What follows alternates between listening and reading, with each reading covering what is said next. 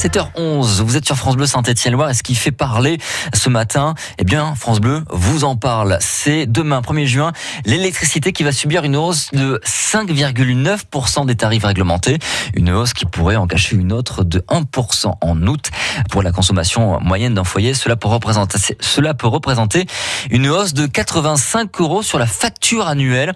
Le prix de l'énergie devient un vrai sujet de société et tout ce qui peut contribuer à faire baisser la facture sera le bienvenu. Bonjour Yves Renaud. Bonjour, bonjour à tous. Les microcentrales hydrauliques peuvent avoir cet effet en réduisant le, le prix de production du kilowattheure. Oui, ce sont de petites centrales installées sur des rivières ou des torrents qui utilisent la force hydraulique pour faire tourner des turbines et générer de l'électricité.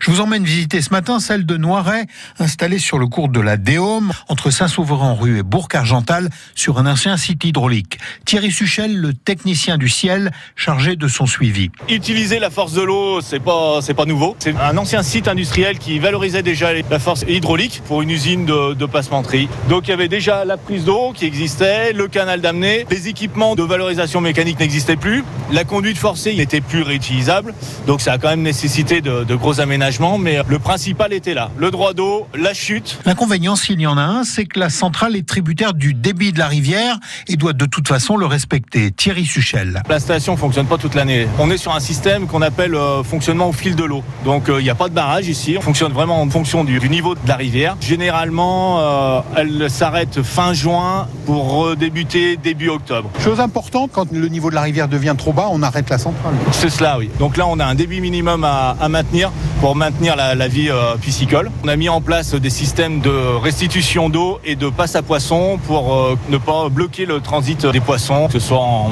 montaison ou dévalaison. N'imaginez pas quelque chose d'énorme. La turbine, le générateur et les armoires électriques tiennent dans une pièce d'à peine 10 mètres carrés. Alors comment se fait la gestion de cette centrale et qui est chargé de son exploitation?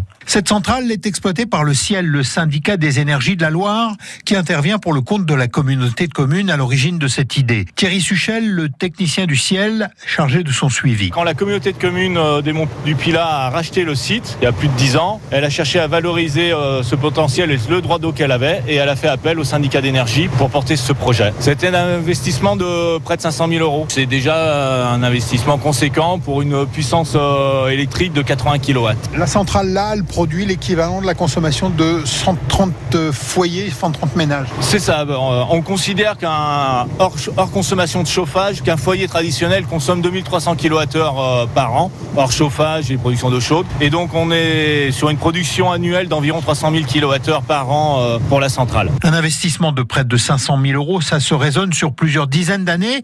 La rentabilité du site rentre plutôt dans une idée de service public. Thierry Suchel. On est parti sur une convention avec communauté de communes sur 30 ans. On a pendant 20 ans un contrat d'achat avec euh, EDF qui a l'obligation d'acheter l'électricité produite à, part de, à partir de l'hydroélectricité. Après les 10 ans qui resteront, euh, ça sera vendu au prix du marché. De toute façon, toute l'électricité qui est produite et consommée localement euh, ne sort, on va dire, ne sort pas bien de, de la commune de Bourg-Argental. Donc c'est vraiment une source d'électricité, de production d'électricité locale et décentralisée. Le fonctionnement de la centrale est quasiment automatique. Elle est pilotée en cas de besoin par un système de télégestion. Merci Yves Renaud et pour retrouver tout ce reportage, vous allez sur francebleu.fr.